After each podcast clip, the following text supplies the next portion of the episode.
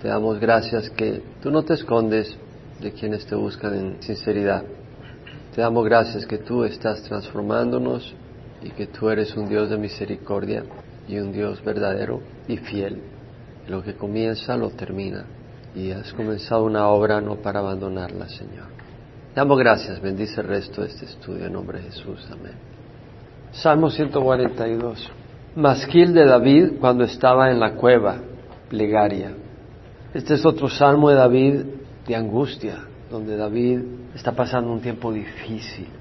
La palabra masquil se traduce salmo contemplativo, didáctico, instructivo. Y la curiosidad de que contemplativo, instructivo, didáctico, ¿cuál es la relación entre eso? Y puede significar cualquiera de esas cosas realmente, porque la palabra viene de sacal, quiere decir mirar, contemplar algo, poner atención en algo, y de ahí viene el significado de ser prudente. Cuando eres prudente es porque miras las cosas con calma, las consideras, y también quiere decir enseñar a alguien a ser prudente. Entonces ya la palabra quiere decir también enseñar, instruir. Entonces vemos cómo la palabra se deriva de un verbo que quiere decir contemplar, pero también quiere decir enseñar e instruir. A la hora de las horas no sabemos si significa salmo contemplativo o salmo instructivo. A la hora de las horas es lo mismo. Significa todo eso. Es un salmo para contemplar, para meditar. Es un salmo para instruirnos a través del ejemplo de David. Y dice cuando estaba en la cueva. Bueno, David fue un hombre que le tocó huir de Saúl. Y cuando fue a Nob a encontrarse con el sacerdote y le pidió los panes de los panes de la presencia, bueno, no pidió eso, pero era lo único que tenía de darle de comer. El sacerdote Abimelech iba huyendo de Saúl, que lo quería matar, y de ahí se va a Gat, una ciudad filistea. Y cuando ven los siervos de Aquis, el rey de Gat, de que David estaba ahí, dice, ¿qué estás haciendo, recibiendo a este hombre? Si de este hombre decían, él, Saúl mató a sus miles y David a sus diez miles, y se refería a nosotros de los filisteos, ¿qué hace recibiéndolo? Entonces David se hizo el loco, se ponía a hacer garabatos en la puerta de la ciudad, a dejar saliva que les escurriera, porque aquí me van a matar, se hizo el loco y le dejaron, saquen este de aquí. Salió huyendo y llegó a Adulam, que queda entre Gad y Belén, en medio camino, y ahí había una cueva, la cueva de Adulam. Y ya llegaron ahí eh, sus familiares, sus padres, para hallar protección también, porque Saúl podía haber querido matar a sus padres.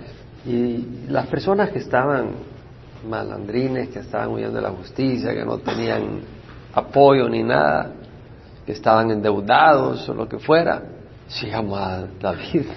Escaparon y se fueron a donde David. Probablemente a eso se refiere a la cueva de Adulam cuando David estaba ahí escondido huyendo de Saúl. Lo puede significar cuando David está huyendo de Saúl, llega a la región de Engadi, que es una zona al punto medio dentro del Mar Muerto al oeste, está el Mar Muerto, el norte, el sur del Mar Muerto, ahí más o menos al punto medio, en la orilla del oeste occidental. Aparentemente, ahí en esa cueva, en una ocasión venía Saúl con tres mil hombres siguiendo a David. Y no se había percatado que David estaba escondido en esa cueva con sus 600 hombres. Y entra Saúl a hacer sus necesidades y David podía haberlo matado. De hecho, sus amigos, compañeros le dijeron, mátalo, Dios te lo ha entregado en tus manos. Dijo, yo no puedo tocar al ungido del Señor. Y entonces vino y le cortó una orilla de su túnica. Y cuando salió Saúl, aparece David y dice, te podía haber matado. Pueden leerlo en 2 Samuel eso. Posiblemente que a eso se refería cuando estaba ahí en esa cueva. No sabemos en qué cueva se refiere, pues no lo especifica. El punto es que David estaba huyendo esto es un salmo contemplativo, es un salmo instructivo que se refiere a la petición, es una plegaria, un tefilá, una súplica, una oración. Cuando David estaba abatido, afligido, perseguido injustamente, abandonado por los hombres, tratando de escapar de quienes buscaban su vida, le pide ayuda a Dios. En el Salmo 142.1 leemos, clamo a Jehová con mi voz, con mi voz suplico a Jehová. David clama a Jehová. El incrédulo no clama a Dios en la crisis. El incrédulo no piensa en Dios. Busca apoyo en otra persona. No, esto, vamos a ver que, me ayude fulano. Yo voy a resolver esto con la ayuda de mi tío, o mi compadre, o pone su confianza en médicos, tú tienes enfermedad, voy donde el médico, este, este es buen médico, tal medicina, esta medicina es buena. Y cuando todo falla, pues ni modo, me tocó morirme esta vida, ¿qué vamos a hacer? Me tocó la mala onda, pues aquí me pelo. O sea, no hay un entendimiento. Cuelgo los guantes si la situación está grave. Pero los creyentes tenemos un Dios vivo y poderoso y podemos clamar en las crisis. Ahora, Dios no es el último recurso para el creyente. Dios es el primer recurso. A veces las personas van al médico, después van a las medicinas y cuando ya nada funciona, pues ni modo, a pedirle al Señor y a dónde, ¿qué me queda? No me nunca diga eso. Como quien dice, no me quedó otra cosa, tengo que ir donde el Señor. El Señor es la primera, la primera y la última recurso a donde ir. Señor, mira mi necesidad. Debemos de clamar a Dios primero antes de cualquier acción. No quiere decir que vas a dejar de ir donde el médico, porque Dios puede usar un médico para sanarte. Hay personas que ciegamente dicen, no, yo tengo fe en Dios. Yo conozco personas que han tenido cáncer y que han dicho, no, yo tengo fe en Dios que Dios me va a curar. Dejan de ir del médico. Realmente conozco personas que han hecho eso y han dejado de ir del médico y se han muerto porque Dios no los sanó. No que esta naturista, que Dios me va a sanar, yo tengo fe. Y yo como pastor no me puedo meter con la fe de alguien, pero les he dicho, bueno, tú puedes tener fe en Dios, Dios puede sanar, pero tú no le puedes obligar a Dios qué hacer. Y si Dios te quiere sanar con un médico, no, pero fe, pastor, yo no sé qué, ok, yo no puedo meter no, yo no te voy a venir a quitar tu fe, porque yo no quiero meterme entre tú y Dios. Yo no estoy para meterme entre tú y Dios, pero sí para hacerte saber. A veces Dios quiere usar médico. Pero a veces nosotros clamamos al Señor solo en las crisis. No, debemos de clamar al Señor todos los días. Tú no sabes cuando te levantas si ese es el último día que tienes.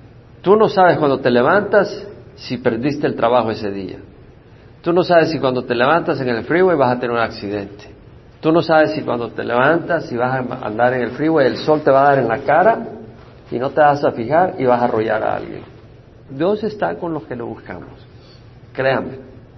Hay que buscar al Señor todos los días. Y además, nuestro día debemos de planearlo con el Señor. Hay que orar.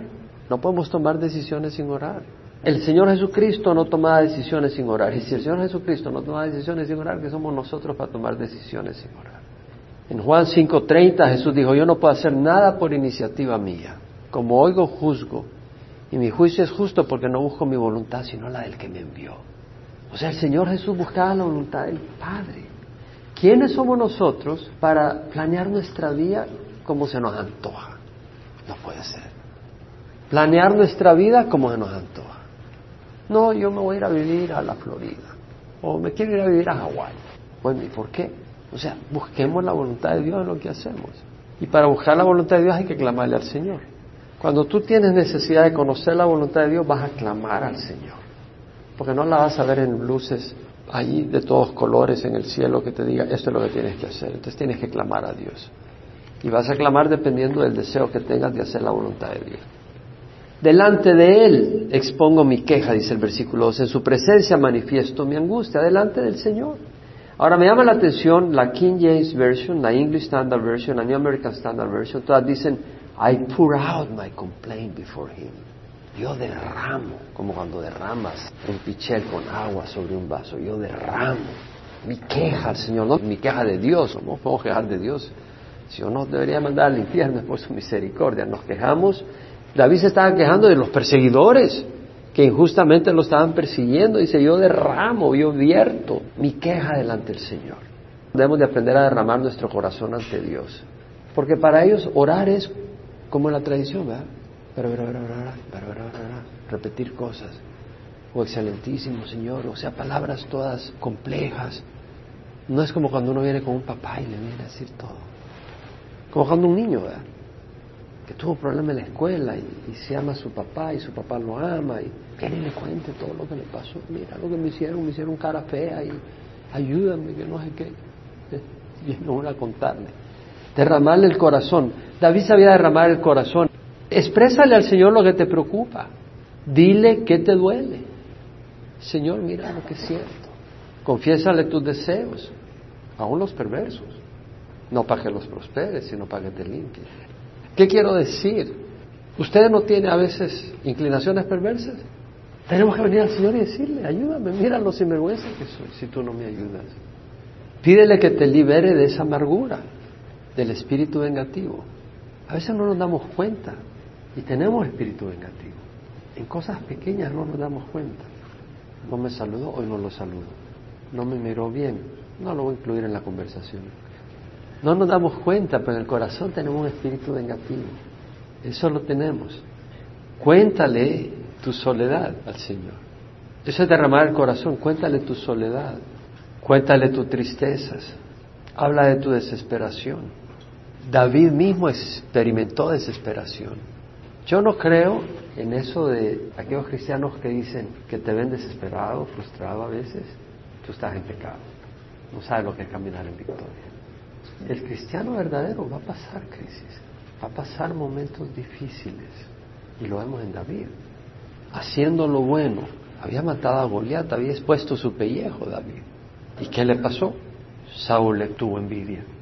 ¿Y sabes qué? Una de las cosas que me impresiona a mí, cuando yo vine al Señor, no podía imaginarme que alguien se enfriara si conocía al Señor. Cosas así no me las podía imaginar.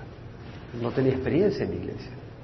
Había venido al Señor, tenía una pasión por el Señor, no podía imaginar que alguien se enfriara en la iglesia, no podía imaginarme que dentro de la misma iglesia te dieran puñaladas, esas cosas ni me las imaginaba. Cuando empecé a ver esas cosas, wow, a veces en la iglesia ves actitudes peores que las que ves en el mundo, dentro de los mismos siervos de Dios. ¿Quién estaba buscando la vida de David? El rey del mismo Israel, del mismo pueblo de Dios. Mira, el enemigo va a atacarte de una o de otra manera. Si tú no tienes una relación con el Señor, si tú no sabes derramar tu corazón al Señor, no vas a salir adelante. Hay que saber venir al Señor, darle tu necesidad. Él sabe todo. Nosotros necesitamos compartírselo, porque al compartirlo descargamos. Entramos en comunicación, sabemos que Él está ahí. Y sabes que al entrar en comunicación con el Señor, abre las puertas para oír la voz del Señor. Ahora, un problema es cuando la gente no tiene tiempo con el Señor diario y no memoriza escritura. La cantidad de veces que el Señor me ha hablado a mí con escritura que he memorizado. O sea, he leído la Biblia, todos los días la leo, me tomo un tiempo y a veces en alguna crisis, en algún momento, viene un versículo bíblico que el Señor trae a mi y me ministra mi corazón. Si tú no lees la Biblia, si tú no memorizas escritura, ¿Cómo te puede traer a mente un versículo bíblico el Señor? Pudiera sobrenaturalmente, en luces de todos colores, pero el Señor honra la diligencia de los que le buscan. Y hay versículo tras versículo que nos invitan a meditar en la palabra de Dios. No solo a oírla, sino a meditarla. Pablo en Filipenses 4, 6, 7 dice, por nada estáis afanosos, antes bien en todo, en todo mediante oración y súplica con acción de gracias, sean dadas a conocer vuestras peticiones delante de Dios. ¿Te das cuenta? ¿Qué dice el salmista 142? Delante de Él expongo mi queja. En su presencia manifiesto mi angustia. Y Filipenses 4, 6, 7. Por nada dos ante mí en todo mediante oración y súplica. ¿Por qué con acción de gracias? Porque Dios está en control. ¿Por qué con acción de gracias? Porque Dios está oyendo nuestra petición y nos ama si andás a conocer vuestras peticiones delante de Dios y la paz de Dios que sobrepasa entendimiento guardará vuestros corazones y vuestras mentes en Cristo Jesús. No debemos de guardar nuestros corazones. ¿Cómo debemos de guardar nuestros corazones? Dios los necesita guardar, nosotros no podemos. Y cuando perdemos la paz es un problema. Cuando las circunstancias te están inquietando y tú pierdes la paz, no es bueno. Cuando tú te das cuenta de que en medio de tus circunstancias estás perdiendo la paz, eres una persona sin control. Y lo peor es que no tienes capacidad de controlar las cosas. Pero cuando tú tomas el tiempo de buscar a Dios, ¿sabes quién va a dirigir tu vida y controlar tu vida? Jesús. Cuando las circunstancias te están agobiando, es tiempo de time out y escaparte a donde sea y buscar esa paz con el Señor. No nos conviene vivir sin la paz del Señor. Hacemos tonterías, tomamos decisiones equivocadas. El salmista dice, en su presencia manifiesto mi angustia, en la presencia de Dios. No tienes que ir a una estatua o a una imagen o ir a donde un sacerdote. Dios está en todas partes. La presencia, ¿se acuerdan cómo se llama el grupo de alabanza nuestro? Panim. quiere decir rostro, la presencia del Señor.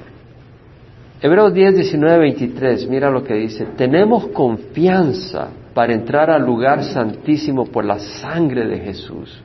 Podemos entrar a la presencia de Dios por la sangre de Jesús, por un camino nuevo y vivo que Él inauguró para nosotros por medio del velo, es decir, su carne.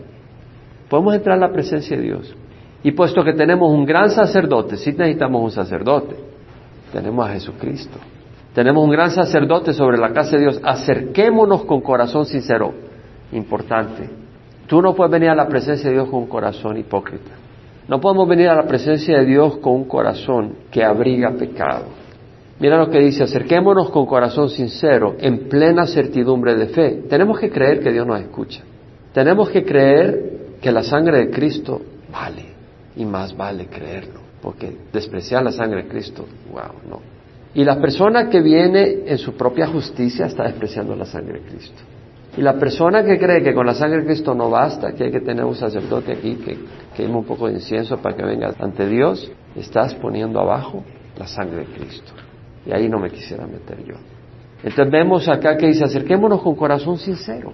Vengamos con corazón sincero. Tú no puedes venir y orar al Señor si tu corazón está abrigando pecado.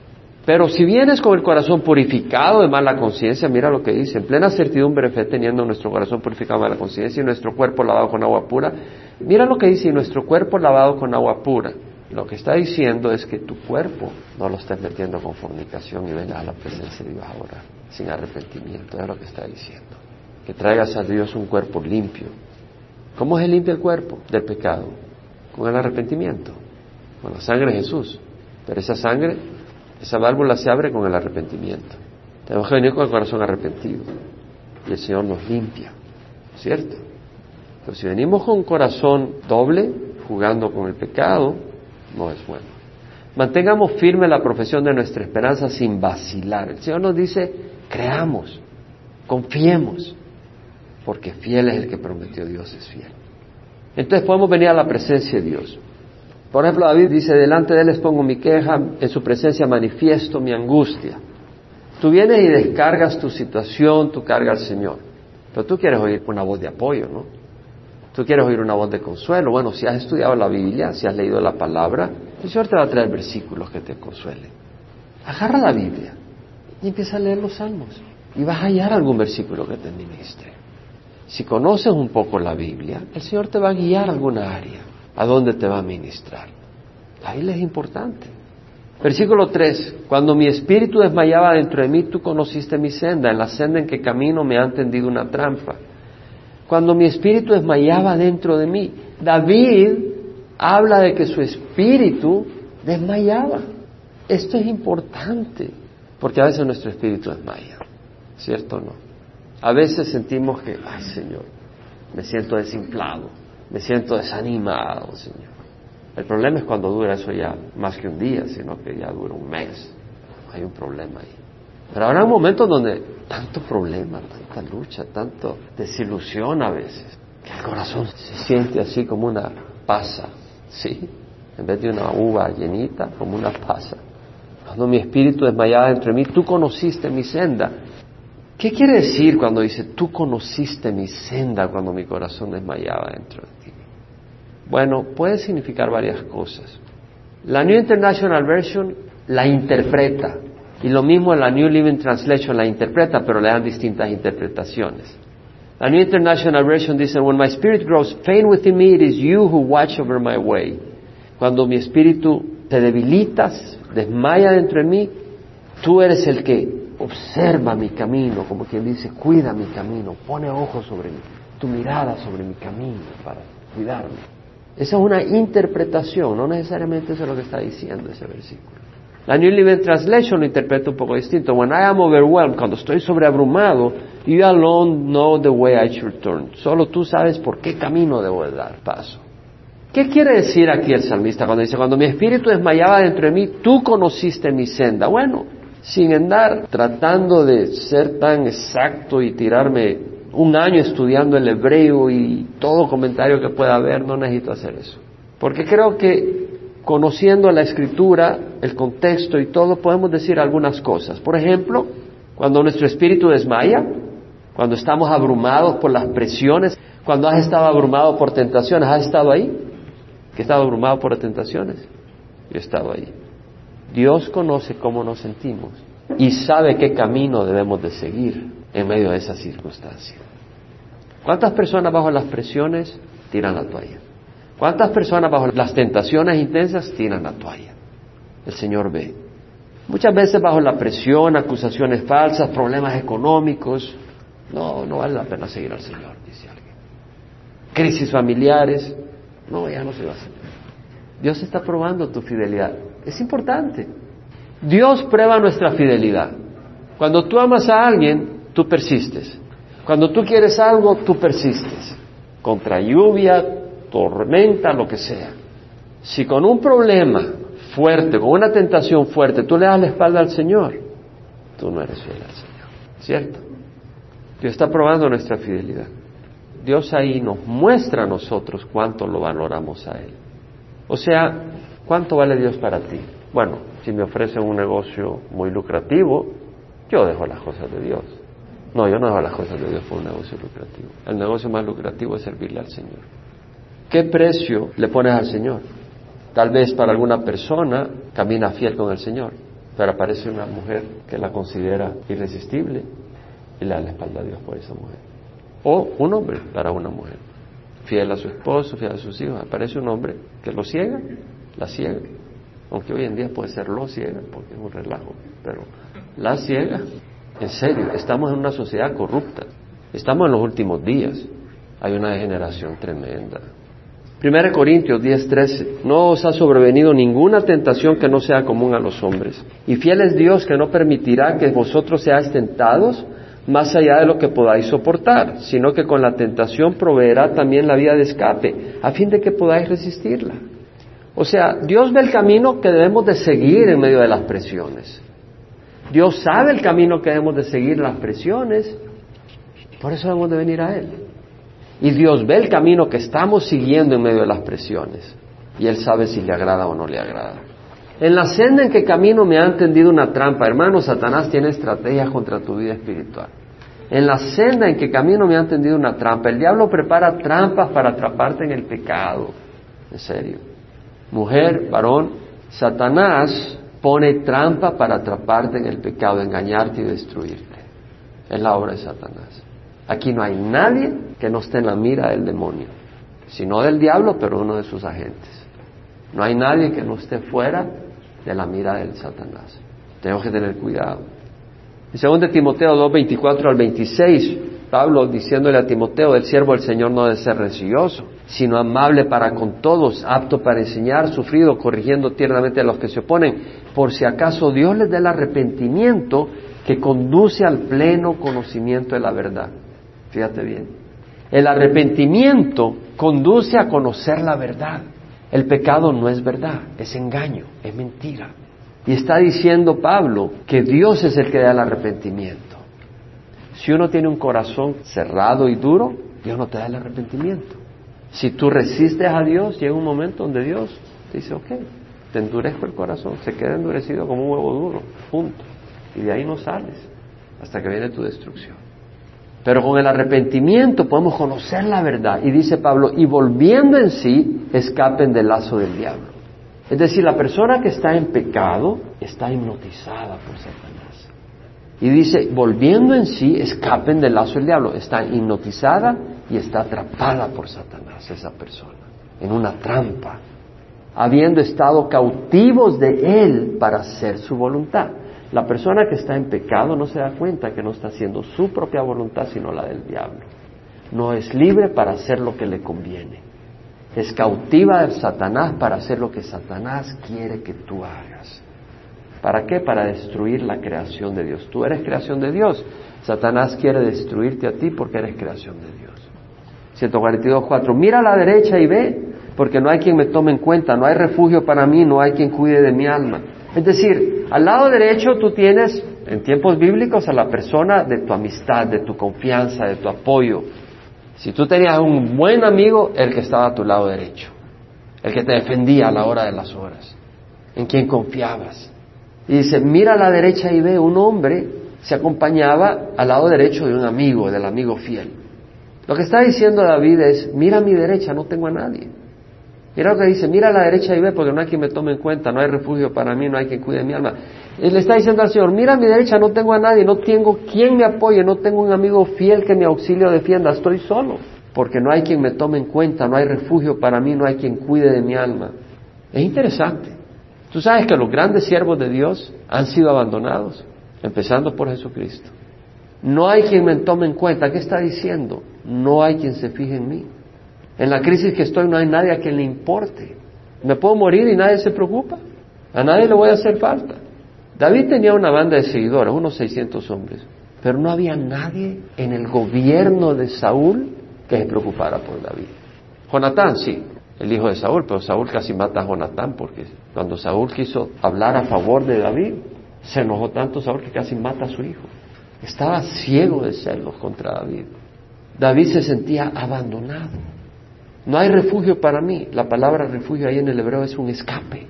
No hay un escape para mí. David se sentía atrapado. Se sentía acorralado. Saúl por todos lados con un ejército de tres mil hombres. Y los mismos israelitas le avisaban a Saúl cuando veían a David escondido en algún lugar, le iban a avisar a Saúl para que lo buscara. David andaba de un lado al otro huyendo por su vida. Y tenía promesa de que iba a ser rey de Israel. Me imagino que decía, Señor, ¿cómo es esto? Voy a ser Israel, me están siguiendo como una mosca. No hay quien cuide de mi alma. David está desconsolado, se sentía desprotegido, indefenso ante Saúl y su ejército, y recurrió a Dios. Pablo había experimentado soledad y abandono. En 2 Timoteo 4, 16 al 18. En mi primera defensa nadie estuvo a mi lado, sino que todos me abandonaron, que no se les tenga en cuenta, dice Pablo. Nadie estuvo a mi lado. Todos los amigos de Pablo lo abandonaron en Asia. Todos los creyentes que habían estado asistiéndolo lo habían abandonado. En mi primera defensa nadie estuvo a mi lado. Todos me abandonaron, que no se les tenga en cuenta. Pero el Señor estuvo conmigo y me fortaleció, a fin de que por mí se cumpliera cabalmente la proclamación del mensaje. ¿Cuál era el propósito de Pablo? No era salvar su pellejo, era cumplir el propósito de Dios en su vida, llevar el mensaje a los gentiles y fui librado de la boca del león. El león, Satanás. El Señor me librará de toda obra mala y me traerá salvo a su reino celestial. A Él sea la gloria por los siglos de los siglos. Amén. Él tenía confianza en el Señor, pero fue abandonado. Sus amigos lo abandonaron. La gente que podía ayudarle le dieron la espalda. En mi primera defensa nadie estuvo conmigo. Todos me abandonaron, dice Pablo. Pero el Señor estuvo conmigo y me fortaleció a fin de que por mí se cumpliera cabalmente la proclamación del mensaje y los gentiles oyeran. Y fui liberado de la boca del león. Y el Señor me librará de toda obra mala y me llevará salvo a su reino celestial. A Él sea la gloria por los siglos de los siglos. Amén. Cuando te sientas solo, cuando te sientas a veces abandonado, que nadie te entiende, cuando los problemas por todos lados te golpean, el Señor no te abandona. Jesús experimentó esta soledad. En Juan 16, 33 le dice a sus apóstoles, mirad, la hora viene y ha llegado en que seréis esparcidos cada uno por su lado y me dejaréis solo. Y sin embargo no estoy solo porque el Padre está conmigo. Versículo 142, 5.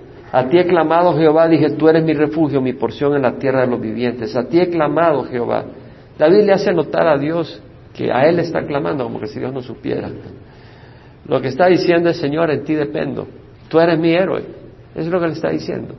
Tú eres mi Dios, tú eres mi héroe. A ti he clamado. No tengo otra persona a quien clamar. No quiero tener otra persona a quien clamar. Tú eres mi refugio, es decir, un lugar a donde haya protección. Mi porción en la tierra de los vivientes, ¿qué está diciendo? Tú eres mi herencia, tú eres mi tesoro. Es lo que está diciendo cuando dice, tú eres mi porción en la tierra de los vivientes. La porción es la herencia, la riqueza de alguien. Y le está diciendo al Señor, tú eres mis riquezas, no mi cuenta en el banco, tú eres mis riquezas.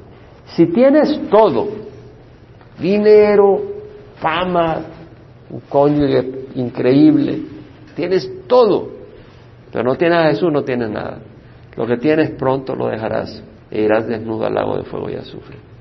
Mateo 6, 19, 21. El Señor dijo, no os acumuléis tesoros en la tierra, donde la polía y la herrumbre destruyen, donde ladrones penetran y roban sino más bien acumulados tesoros en los cielos, donde la polía ni la herrumbre destruyen, donde los ladrones no penetran ni roban, porque donde está tus tesoros, ahí estará tu corazón. No se trata de vivir una vida moral en la apariencia. ¿Cómo inviertes tu dinero? No, yo voy a la iglesia los domingos, y voy los miércoles, y hasta voy en la mañanita, sábado de oración. Pero ¿cómo inviertes tus finanzas? ¿Para tesoros en la tierra o tesoros en los cielos? ¿Cómo inviertes tu vida? Lucas 9, 23 y 25.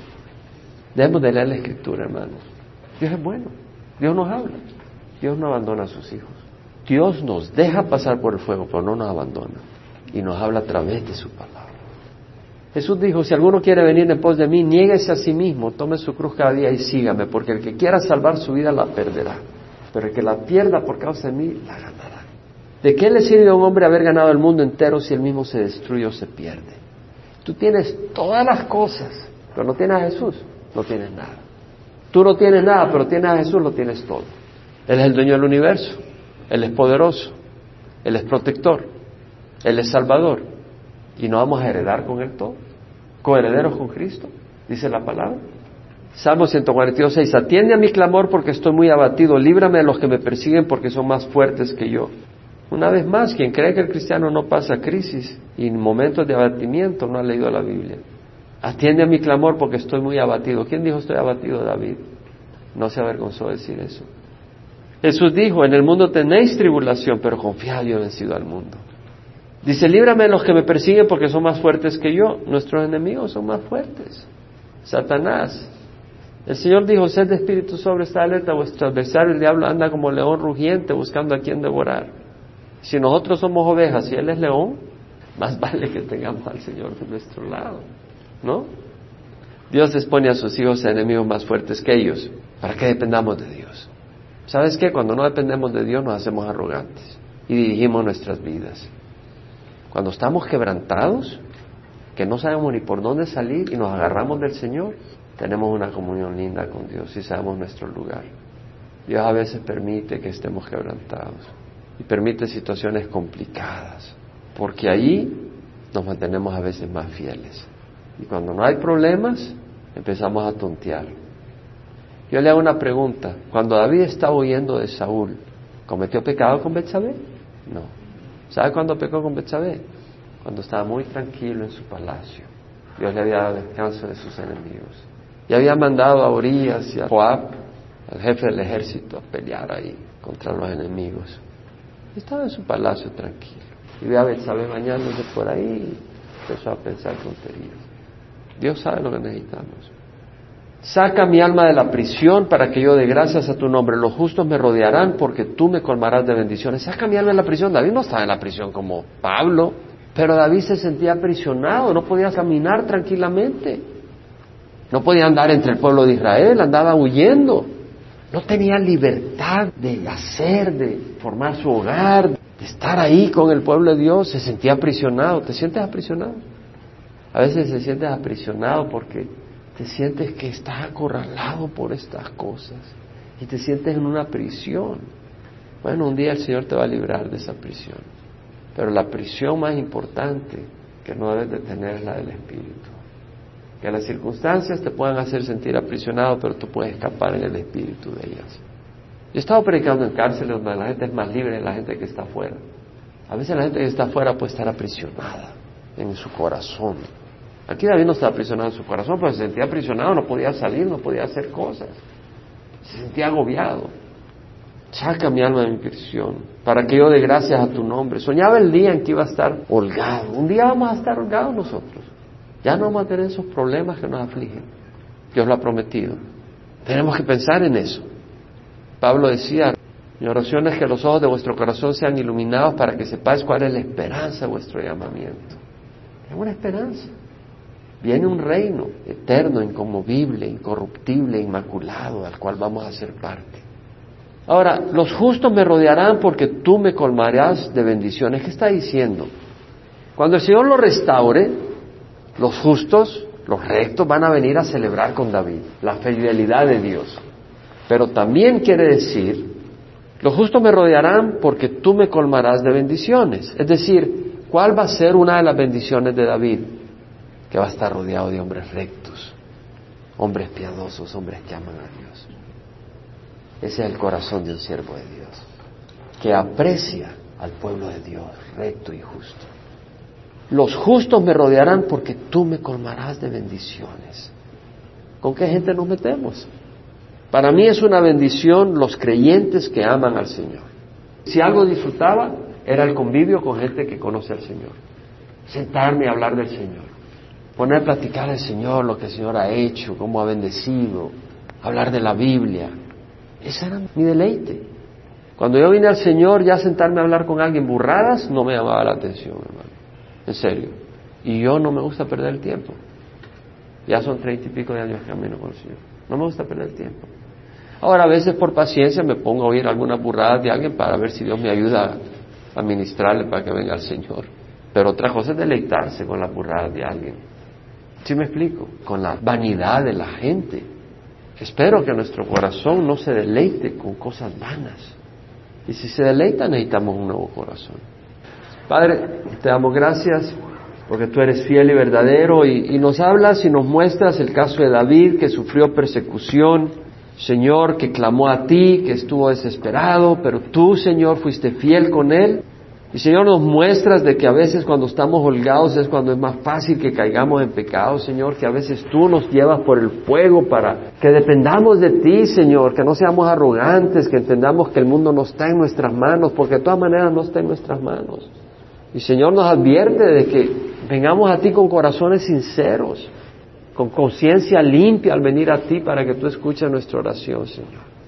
Te ruego, Señor, que refresque nuestra congregación, nos refresques a cada uno de nosotros, nos bendigas, nos perdones nuestros pecados, nos ayudes a caminar en rectitud y ayúdanos a cada uno de nosotros a reconocer que estamos en los últimos días y a caminar en rectitud, Señor, en nombre de Jesús. Amén.